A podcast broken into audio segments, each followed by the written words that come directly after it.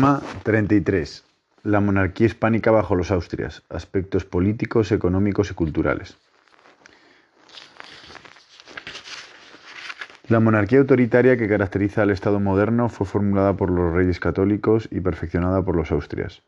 El siglo XVI fue reinado por Carlos I y Felipe II, y supone un siglo de hegemonía política en el orbe mundial, durante el cual se siembra el germen de su decadencia, que se experimentó a lo largo del siglo XVII con los reinados de Felipe III, Felipe IV y Carlos II.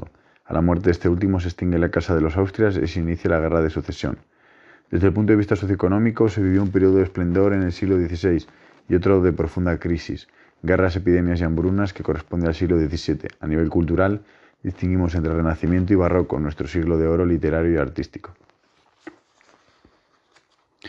El desarrollo del tema obedecerá al siguiente esquema. El autoritarismo monárquico, formación y modelo. El sistema polisinodial. 2. El auge del imperio, los Austrias mayores. El imperio de Carlos V de 1516 a 1556, política interior, revuelta de las comunidades, revuelta de las Germanías, política exterior. La monarquía universal de Felipe II. Política interior, revuelta aragonesa, sublevación morisca eh, de las Alpujarras y política exterior. 3. Defensa de la hegemonía y ocaso del imperio, los Austrias menores. La Pax Hispánica de Felipe III de 1598 a 1621. La crisis militar e interna de Felipe IV de 1621 a 1665. La liquidación del imperio de Carlos II de 1665 a 1700. 4. Evolución demográfica y sociedad. La economía. 5. Aspectos culturales, el Renacimiento y el Barroco. 1. El autoritarismo monárquico, formación y modelo. El Estado creado por los reyes católicos y perfeccionado por los Habsburgo se sentaba en el concepto de imperio de base patrimonial, entendido como conglomerado de territorios relacionados por pertenecer al mismo soberano,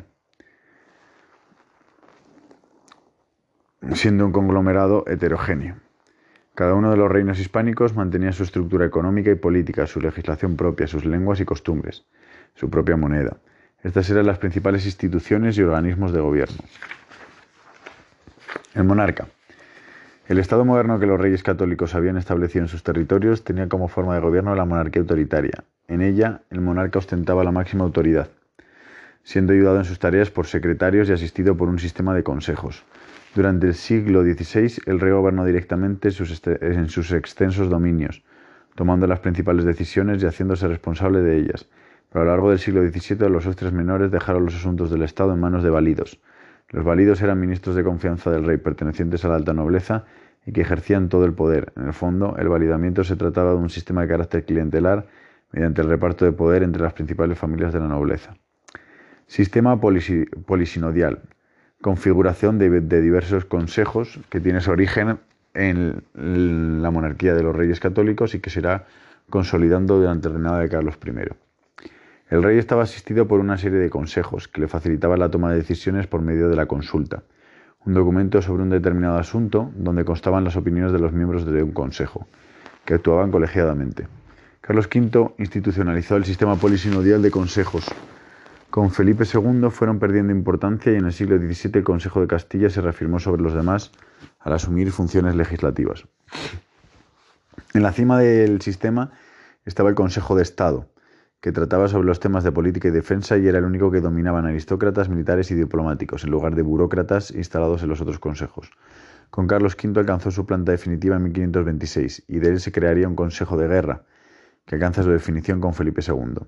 Los asuntos internos de los diferentes reinos se trataban en los consejos reales de cada reino y eran el Consejo de Castilla, era el antiguo Consejo Real de los Trastámara y en su seno se creó en 1588 la Cámara de Castilla para proponerle al monarca los nombramientos para los cargos civiles y eclesiásticos. El Consejo de Aragón, regulado en 1494 por Fernando el Católico, correspondía a toda la corona. El Consejo de Italia nace en 1555 al retirarse al de Aragón las competencias sobre Sicilia.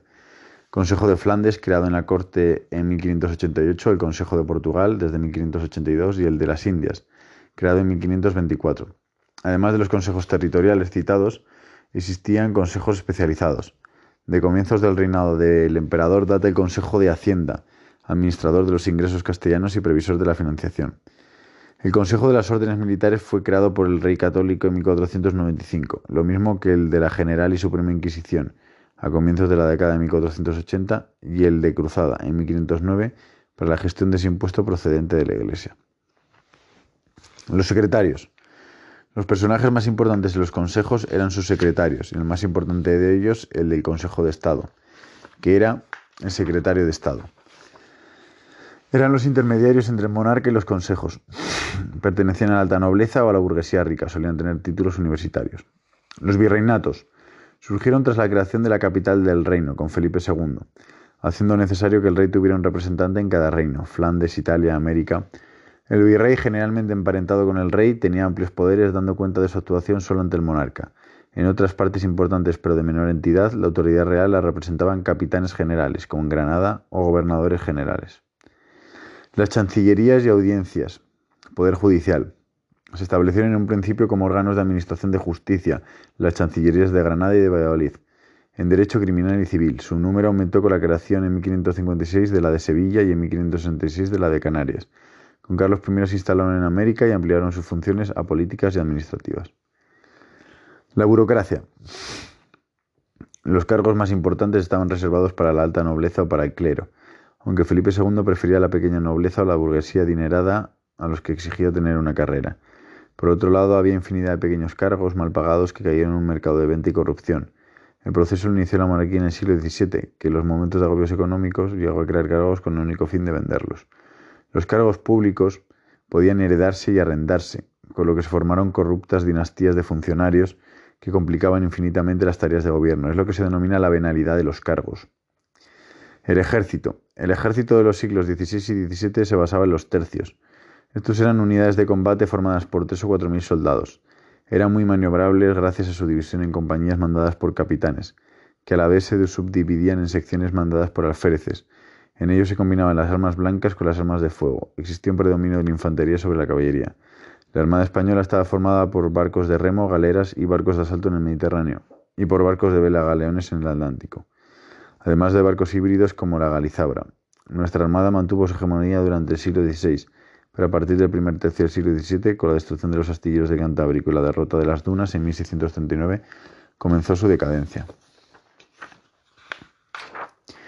La diplomacia. Fue iniciada por Fernando el Católico. Los embajadores españoles solían ser nobles castellanos o flamencos destacados en las ciudades más importantes como Roma, París, Londres y Viena. El auge del imperio, los Austres mayores. Tras la unificación política y religiosa de los reyes políticos, la muerte de Isabel en 1504 puso en peligro la unidad. Sin embargo, la incapacidad de Juana la Loca para gobernar, la muerte prematura de Felipe el Hermoso, que gobernó entre 1504 y 1506, y el hecho de que Fernando no tuviese más hijos con su nueva esposa Germana de Foix, permitió que la corona cayese en manos del nieto de los reyes católicos, Carlos I. En espera del cumplimiento de la mayoría de edad del príncipe heredero, se establecieron la regencia del cardenal Cisneros de 1506 a 1507, la regencia de Fernando de Aragón de 1507 a 1516, periodo caracterizado por la diplomacia exterior y la anexión de Navarra en 1512, y de nuevo la regencia de Cisneros en Castilla y de Alfonso de Aragón, arzobispo de Zaragoza, en la corona de Aragón, periodo caracterizado por un aumento de la presión nobiliar, hasta la coronación, la llegada de Carlos V a, la península en 1516 y su nombramiento como rey de Castilla, de la corona de Castilla y de la corona de Aragón. El imperio de Carlos V, de 1516 a 1556. Carlos heredó de sus abuelos los Países Bajos y el Franco Condado de María de Borgoña, Castilla y América de Isabel, la corona de Aragón Cataluña, que incluía Sicilia, Cerdeña, Nápoles y las plazas del norte de África de Fernando. En las plazas del norte de África son de Castilla. Austria, Tirol y parte del sur de Alemania con los derechos del emperador de Maximiliano de Austria, convirtiéndose en emperador alemán en 1519. Su política interior estuvo marcada por la revuelta comunera y las revueltas de las Germanías. La guerra o levantamiento de las comunidades supone la oposición de las ciudades castellanas a la alianza entre la corona y la aristocracia. Mm, se inicia al ser asignado el procurador a corte Rodrigo de Tordesillas, de Segovia, por haber traicionado los intereses de la ciudad en las últimas cortes en las que se aprobó el servicio para Carlos, con cuyo dinero compró a los electores para que le nombraran emperador alemán. La reclamación de los procuradores.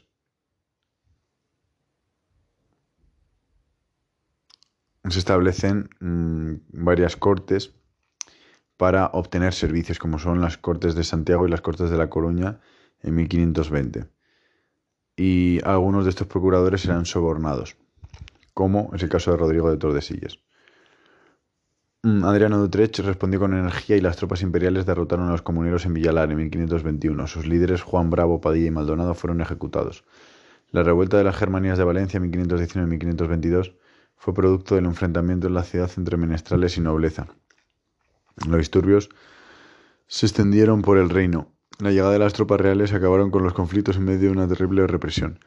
Semejante situación ofrece el problema de las Germanías de Mallorca, 1520-1523, donde las Germanías de menestrales y foráneos asaltaron la ciudad de Palma tomando por la fuerza el castillo de Belver y matando a sus caballeros. La flota real intentó negociar. Los agermanados se negaron y la ciudad de Palma fue tomada a la fuerza por las tropas imperiales. Por su parte, la derrota de los comuneros significaba el triunfo del absolutismo monárquico señorial y la pérdida de la fuerza de las ciudades y sus representantes, que eran la naciente burguesía vinculada a las manufacturas textiles, que se habían sublevado ante las primeras disposiciones del, monarca Carlos V, que había llegado y había incumplido flagrantemente las leyes de, las leyes de Castilla, eh, distribuyendo diversos servicios, impuestos y cargos entre eh, los miembros de, de la corte borgoñona.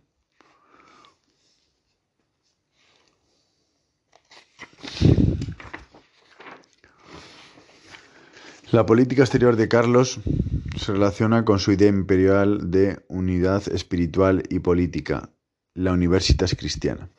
Por tanto, se basa en la doctrina, que era anacrónica pero que sigue manteniendo, era de carácter medieval, de la Universitas Cristiana, concepto medieval que unía al Papa y al Emperador en un intento de unir a toda la cristiandad.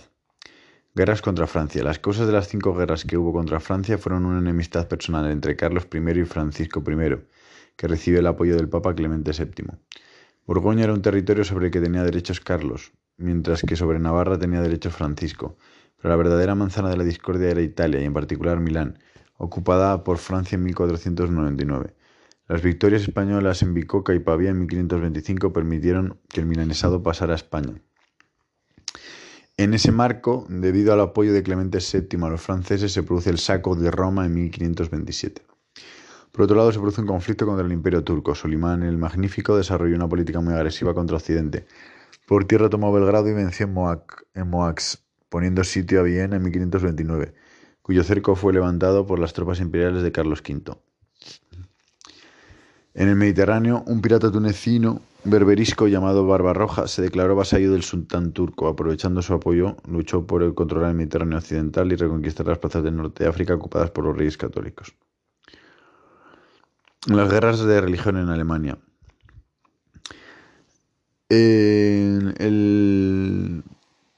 Las 95 tesis de Wittenberg desarrolladas por Lutero eh, supusieron su excomunión y eh, la creación de un problema religioso, de un conflicto religioso en el Sacro Imperio Romano Germánico, ya que una gran cantidad de príncipes eh, se posicionarán del, lado, del lado protestante o luterano.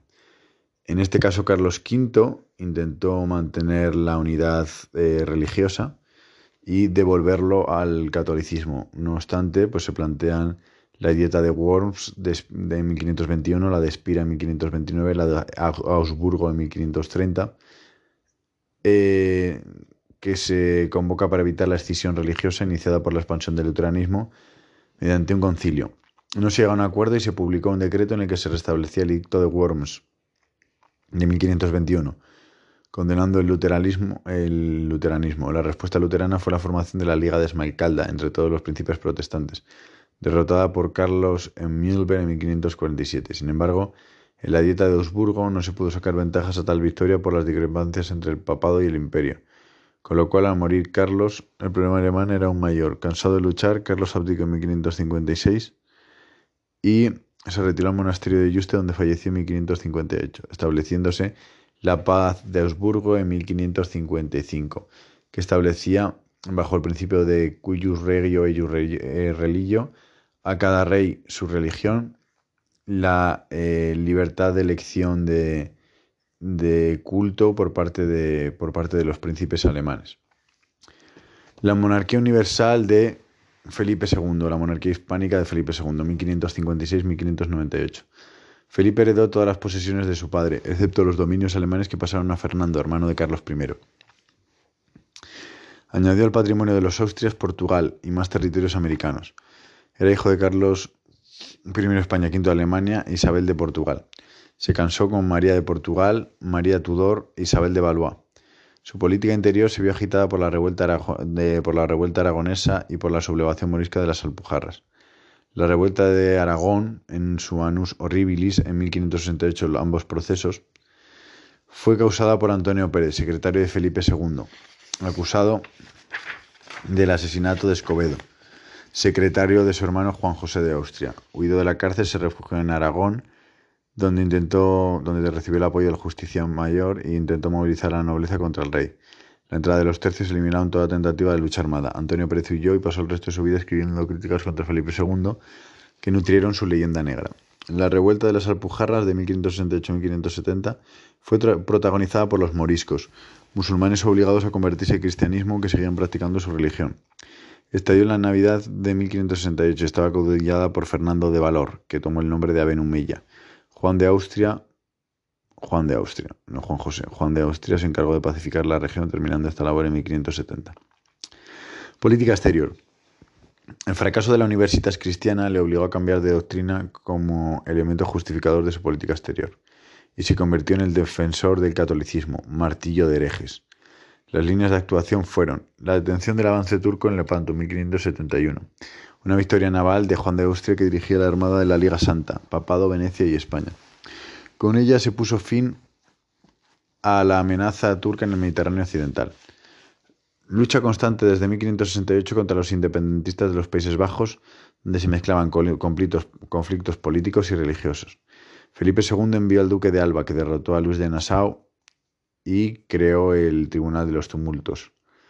Guillermo de Orange, líder de los sublevados o sea, derrotó a Luis de Nassau y Guillermo de Orange, líder de los sublevados. En 1572 los calvinistas fueron reforzados en el extranjero. Juan de Austria y Alejandro Farnesio intentaron recuperar los territorios del, norte sin éxito. En 1592 Felipe II cedió la soberanía de los Países Bajos al archiduque Alberto y a su hija Isabel Clara Eugenia. El conflicto con se mantiene un conflicto con Inglaterra desde 1584 por antagonismos políticos y económicos. Isabel de Inglaterra apoyó descaradamente a los piratas Drake y Hawkins. Este enfrentamiento incluye el desastre de la Armada Invencible en 1588. Tras la firma de la paz de Cateau-Cambrésis, con la que finalizaba la Sexta Guerra contra Francia, eh, esta se produjo debido a la victoria de las tropas españolas en San Quintín en 1557. Eh, tuvo lugar una intervención permanente en las guerras de religión francesas que terminaron con la declaración de guerra de Enrique IV tras subir al trono en 1594, conflicto que termina en 1598 en el Tratado de Vervins. La anexión de Portugal se realizó tras la muerte de 1578 del rey Sebastián en la suicida campaña del Cazarquivir. En las Cortes la anexión de Portugal se produce en las Cortes de Tomar de 1581, donde Felipe II es nombrado rey. 3. Defensa de la hegemonía y ocaso del imperio, los Austrias menores.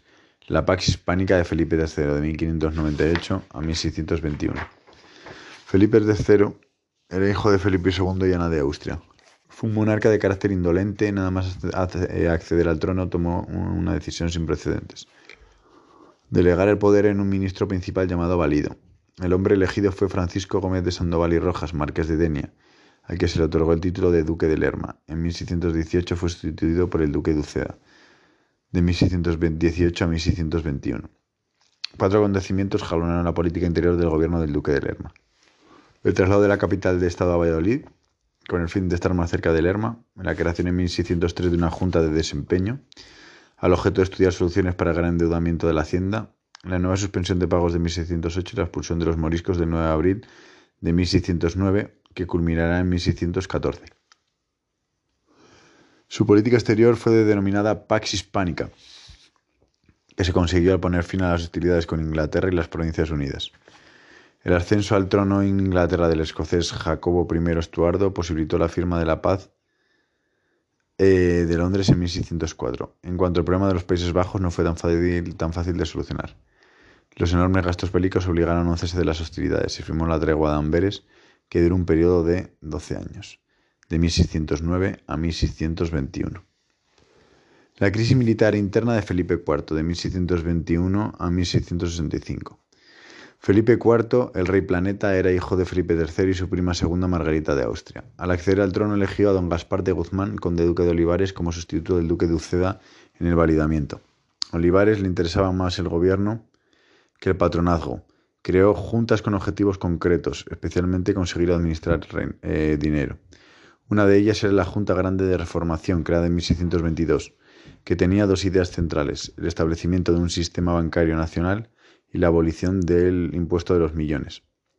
Otra era la Junta de Estado, que tenía funciones similares al Consejo de Estado. Mm, realizará y llevará a cabo una política autoritaria, la movilización de recursos humanos y tributarios. Eh, todo esto se desarrolla a partir del Gran Memorial, creado en 1624, que buscaba la mayor uniformidad legislativa entre los reinos, intentando aplicar las leyes de Castilla a las de los demás territorios de la, de la monarquía. Dentro de este gran memorial se planteaba también el desarrollo de una unión de armas, por las cuales todos los territorios participarían del esfuerzo humano y tributario necesario para el mantenimiento del ejército.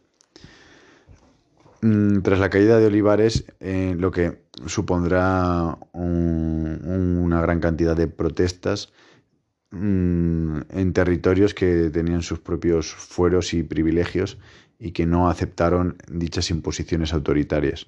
Tras la caída de Olivares en 1643, Felipe IV tomó las riendas del gobierno, aunque en 1661 ya se perfilaba a don Luis Méndez de Haro como nuevo válido ante la acumulación de cargos políticos en su persona. La política interior del conde duque de Olivares se basaba en una serie de reformas internas encaminadas a conseguir la perpetuación de España como gran potencia. El proyecto se materializó a través del Gran Memorial de 1624 y de la denominada Unión de Armas, que de forma inmediata exigía formar un ejército de reservistas de 140.000 hombres, reclutado y sufragado por, las distintas, por los distintos reinos en porcentajes distintos. El conde duque tuvo que, enfrentarse a tres problemas derivados de la unión de armas. Los movimientos secesionistas de Cataluña a Portugal y las conspiraciones andaluzas. A partir sobre todo de 1640. El movimiento secesionista de Cataluña tuvo su origen en el estallido de la guerra con Francia en 1635. Olivares intentó forzar la participación de las tropas catalanas en el conflicto.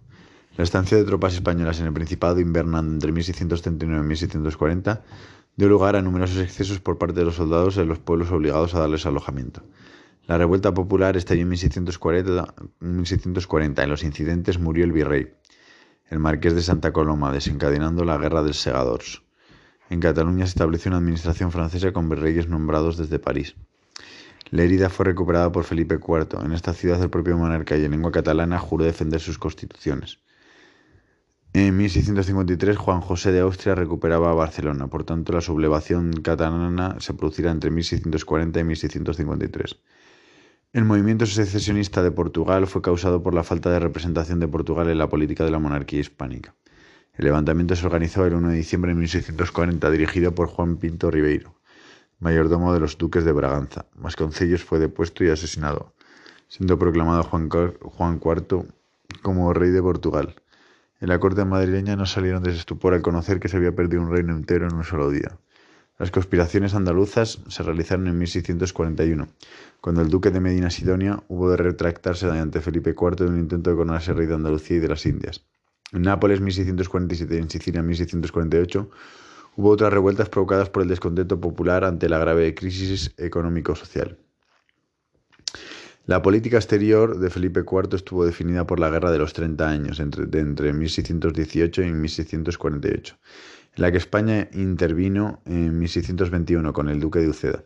Este conflicto se inició con éxito, Annus Mirabilis de 1625, con la rendición de Breda, pero tras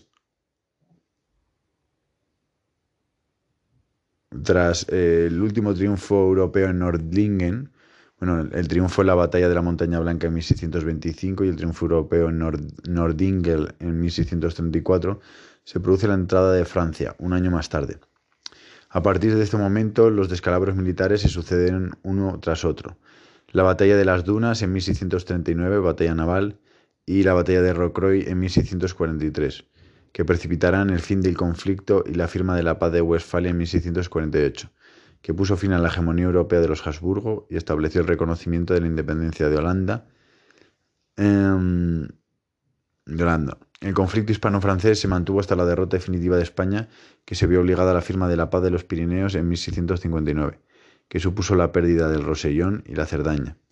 Ya solo quedaba la guerra contra Portugal. Se sucedieron las derrotas para España en Ameixial y Villavisosa. A la muerte de Felipe IV ya no quedaban voluntad ni recursos para recuperar Portugal. La vida regente mariana de Austria en 1668 reconoció su independencia. La liquidación del imperio de Carlos II, 1665-1700. Carlos II, denominado el hechizado, era hijo de Felipe IV y Mariana de Austria. Heredó el trono en septiembre de 1665 con tan solo cuatro años de edad. Enfermizo, raquítico y retrasado mental, fue el último monarca de la dinastía Habsburgo en España. La política interior constituye un periodo jalonado por las crisis económicas, alteraciones monetarias, crisis política, derrotas militares y crisis social, pestes y hambrunas, a las que no pudieron hacer frente ni la regencia de Mariana de Austria hasta 1675, ninguno de sus validos como el padre Nízar hasta 1669, y Valenzuela hasta 1677, ni el breve gobierno de Juan José de Austria de 1677 a 1679, donde a partir de este momento se observa una recuperación económica y una estabilización monetaria eh, que no se había adivinado todavía y que, se y que se desarrollará con posterioridad ya en época de los Borbones. El periodo de mayor sensatez se desarrolló con los gobiernos de Medinaceli 1679-1689 y el conde de Oropesa 1684, perdón, 1679-1684 y el conde de Oropesa 1684-1691. Tras ello se inició el problema de la cuestión sucesoria y la influencia de Mariana de Neumburgo y su camarilla alemana. A la muerte de Carlos II, el 1 de noviembre de 1700, el enfrentamiento civil internacional, la Guerra de Sucesión Española, 1700 a 1714, dividió al país entre los partidarios de la dinastía austriaca y la borbónica. España tuvo que soportar a lo largo de estos años la política exterior expansiva de Luis XIV, desarrollada a costa del Imperio Español.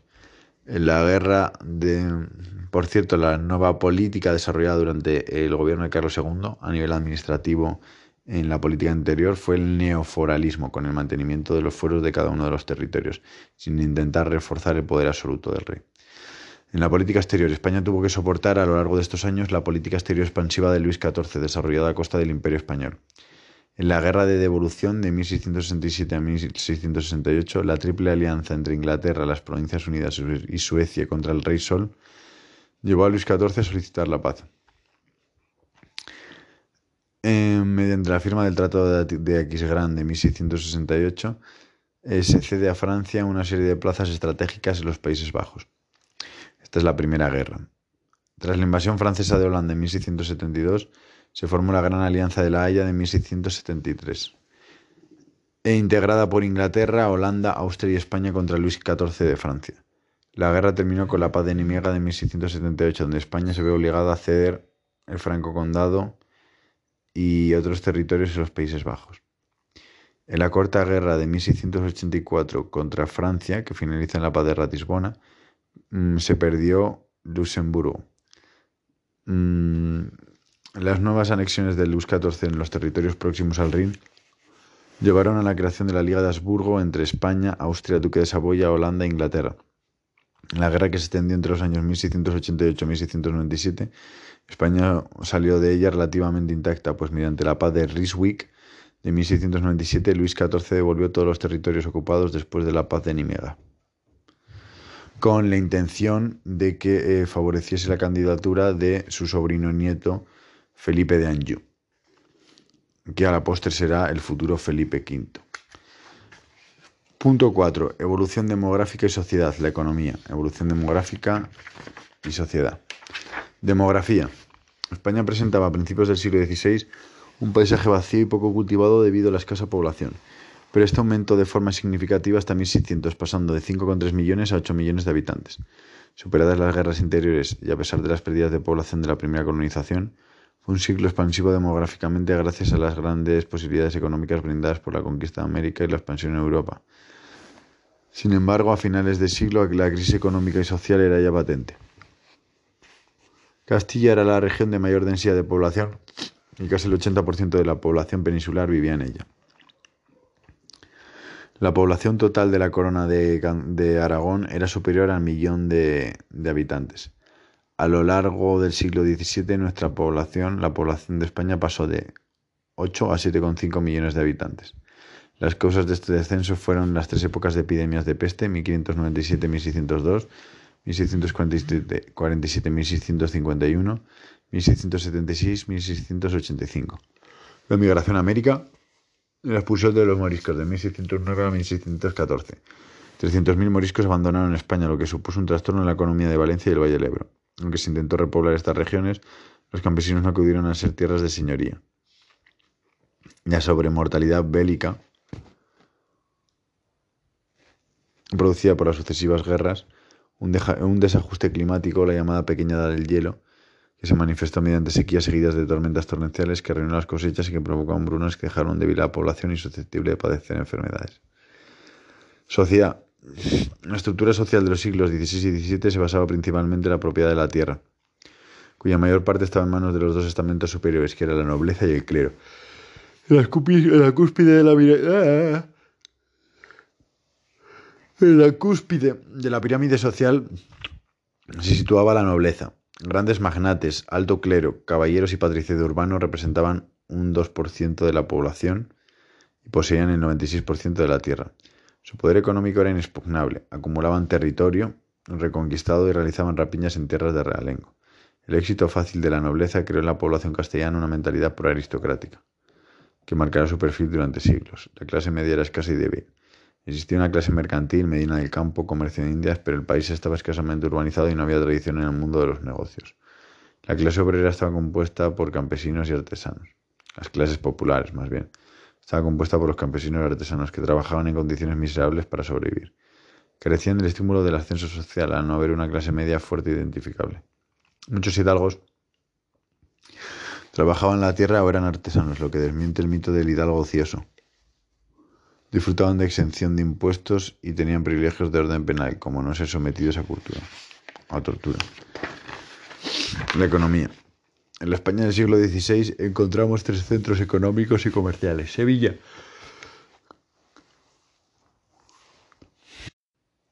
con su hinterland americano, sede de la Casa de la Contratación, organismo controlado por el Estado que se encargaba del monopolio del comercio con América. Aragón y su hinterland mediterráneo, el norte peninsular y su hinterland en Flandes y Europa septentrional. La producción agrícola se benefició del aumento de la demanda interior y exterior, pero al ser campesinos sin recursos no mejoró su técnica, solo la superficie cultivada. A nivel industrial, destaca la producción textil en Segovia, Toledo y Cuenca, sin embargo no disponía de tecnología adecuada ni de mano de obra especializada. Los paños eran, caros y de baja calidad, por lo que una ordenanza real permitió la importación de paños extranjeros que acabó con esta incipiente industria. Desde mediados del siglo XVI hasta principios del XVII, la economía española empezó a tener serios problemas como consecuencia del alza de los precios de los productos castellanos que no podían competir con los importados procedentes de Europa. Este fenómeno es conocido como revolución de los precios. Hamilton considera que la principal causa del aumento de los precios era el aumento de la cantidad de plata en España procedente de América. Nadal y otros autores defienden que la plata al llegar a España se exporta inmediatamente a Europa y acusan a la incapacidad de la economía española por absorber el mercado americano. La mayor parte de los historiadores, como Pierre Vilar y Lynch, añaden las causas anteriores el déficit crónico de las arcas del Estado. La política exterior de los Austrias produjo un desfase entre los ingresos y los gastos. A pesar de los ingentes tesoros americanos, hubo que recurrir a la subida de los impuestos, que eran muy numerosos, tercias reales, el subsidio, el excusado, la cruzada, derechos de aduanas y el almojarifazgo, el montazgo, la alcabala, los millones o la sisa, el servicio. Cuando estos se mostraron insuficientes, se recurrió al endeudamiento, contratación de asientos y venta de juros. Sin embargo, esto tampoco se mostró suficiente. Cuando la corona no podía pagar las deudas contraídas, declaraba la, la La bancarrota. Cuando la corona no podía pagar las deudas contraídas, declaraba la bancarrota en 1557, en 1575, en 1596, en 1608, en 1627. Desde principios del siglo XVII, la economía española se hunde en una profunda decadencia que afectaba a toda Europa. Estos son los factores que explican la crisis existente. La crisis demográfica, una pesada burocracia, la ausencia de inversiones productivas y las alteraciones monetarias, la constante devaluación de la moneda reduciendo su peso pero manteniendo su valor nominal. Muchas de estas causas son comentadas por los arbitristas.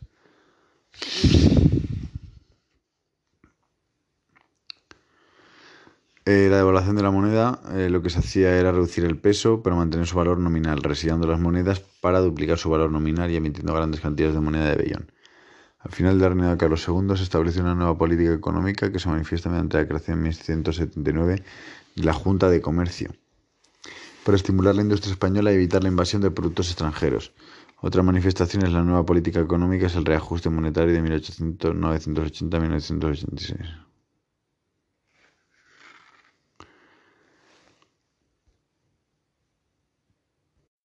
Otra manifestación de la nueva política económica es el reajuste monetario de 1680 a 1686. Este proceso deflacionista, debido a la revalorización de moneda, a corto plazo, que a corto plazo fue muy difícil de superar, permitió que a partir de 1686 la economía comenzara a recuperarse. Aspectos culturales, el Renacimiento.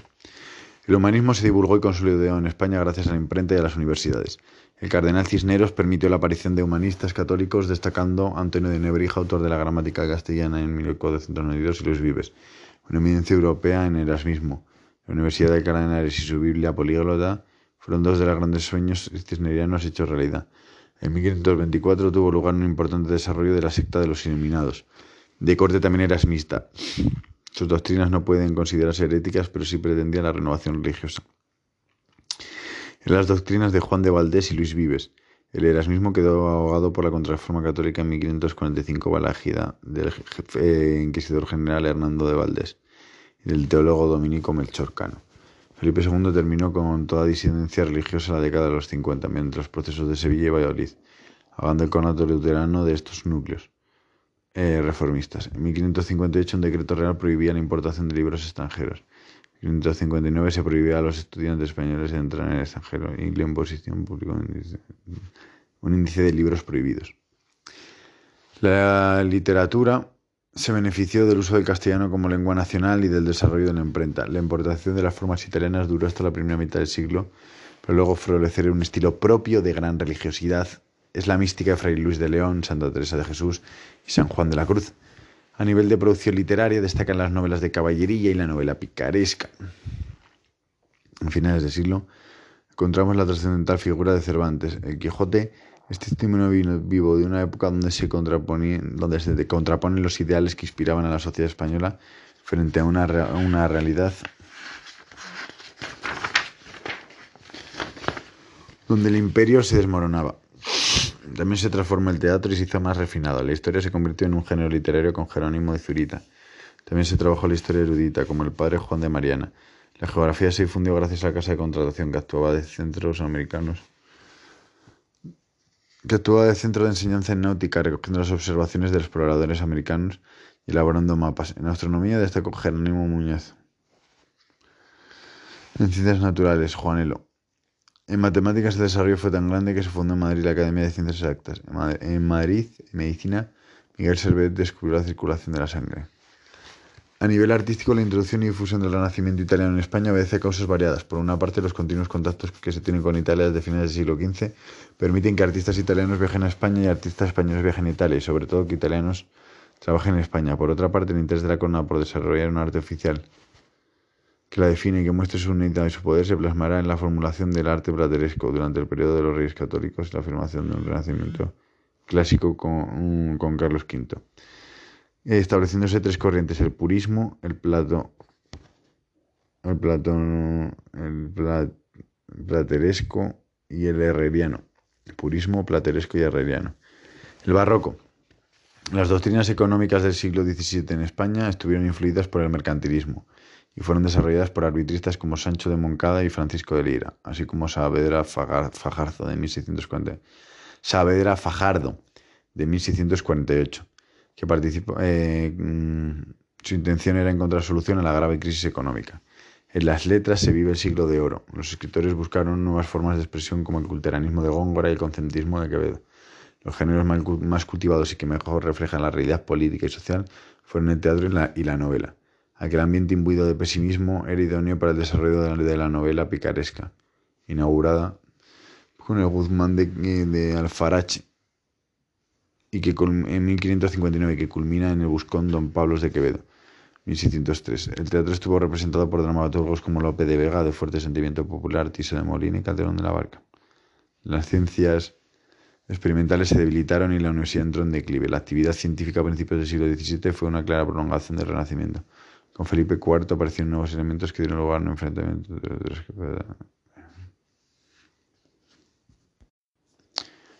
Con Felipe IV aparecieron nuevos elementos que dieron lugar a un enfrentamiento entre los que aceptan las innovaciones y los intransigentes. Con Carlos II se inicia la asimilación de las nuevas corrientes con los innovadores.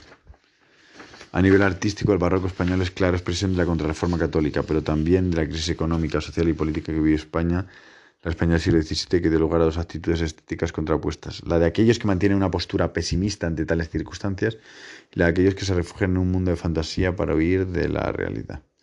Conclusión. La imagen de la monarquía hispánica, la de la leyenda negra.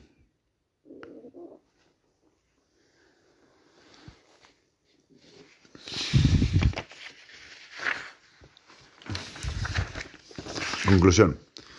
Tópicos historiográficos. Auge y decadencia de la monarquía de los Austrias. La leyenda negra. En 1914 se publicó el trabajo La leyenda negra y la verdad histórica. España en Europa. Su autor, Julián Juderías, explicaba que el término de leyenda negra se refería al conjunto de acusaciones contra los españoles publicadas en Europa en los siglos anteriores. Falsos relatos que describían a la sociedad hispana como inquisitorial, ignorante, fanática. En realidad la leyenda negra es un mito, García Cárcel, la leyenda negra, historia y opinión, que no existió como tal. No se puede decir que en los siglos XVI y XVII se difundiera en Europa un programa concertado para desacreditar y destruir la imagen de España. Las críticas negativas hacia los españoles procedentes de autores italianos, flamencos, ingleses y franceses y de traducciones de libros como la de Antonio Pérez o Bartolomé de las Casas, hay que situarlas en el contexto de la hegemonía hispánica en el rechazo, la hostilidad o el resentimiento que provocaba el dominio imperial en Europa y la extensión del imperio colonial en, América. Imágenes, voces y textos antihispánicos difundidos en múltiples libelos y panfletos. Armas de propaganda en las guerras de opinión surgidas en Europa al comienzo de la Edad Moderna. El carácter exagerado y tendencioso de las críticas no elude la responsabilidad de la monarquía española. Los modos y maneras de ejercer el dominio imperial, la imagen negativa de España fue un coste más de la hegemonía política. Tenemos eh, como referencias bibliográficas el libro de Roca Barea, cuya fundamentación es muy endeble, sobre imperiofobia y la leyenda negra. Creo que hace realzar estos fundamentos de la, la leyenda negra.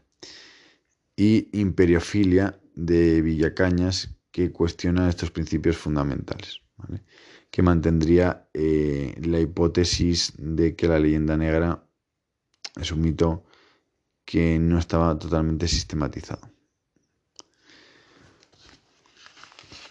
Bibliografía.